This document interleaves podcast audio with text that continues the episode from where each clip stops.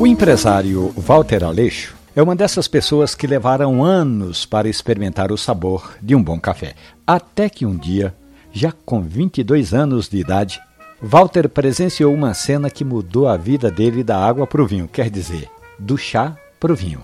De passagem pelo Rio de Janeiro, o olindense Walter Aleixo estava na casa de uns amigos que preparavam o café coado água quente, aroma na cozinha e vem um deles despeja o pó de café e colheradas de açúcar.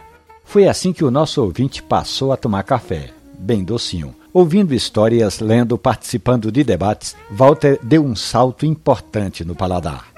Ele comprou uma máquina de café expresso e aos poucos vem tentando tomar o café sem açúcar e faz uma pergunta: existe algum efeito em colocar açúcar no café e qual a forma de se livrar dele?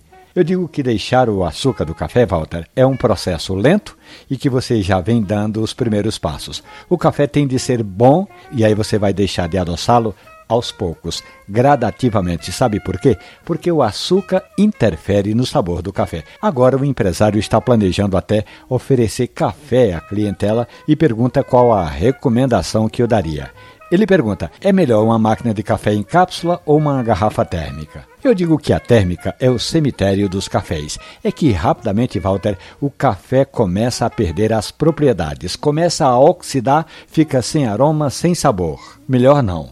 O café em cápsula é prático e tem mais qualidade. Essa e outras histórias do mundo do café você pode ouvir ali na página da radiojornal.com.br ou nos aplicativos de podcast.